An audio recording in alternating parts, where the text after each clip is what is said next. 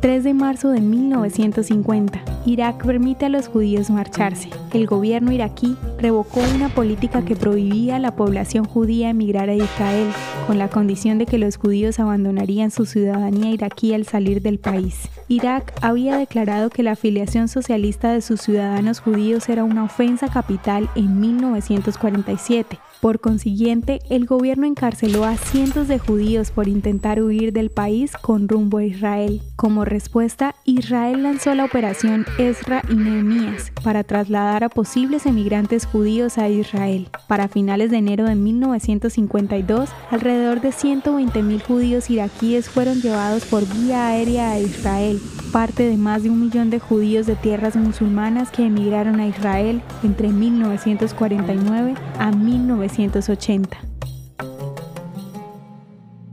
¿Te gustaría recibir estos audios en tu WhatsApp? Compartimos nuevos episodios todos los días. Suscríbete sin costo alguno ingresando a www.hoyenlahistoriadeisrael.com. Hacerlo es muy fácil.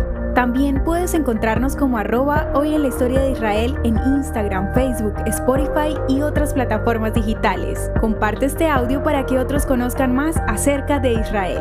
Este proyecto es realizado por Philos Project. El contenido original de Hoy en la historia de Israel fue provisto por el Centro para la Educación sobre Israel.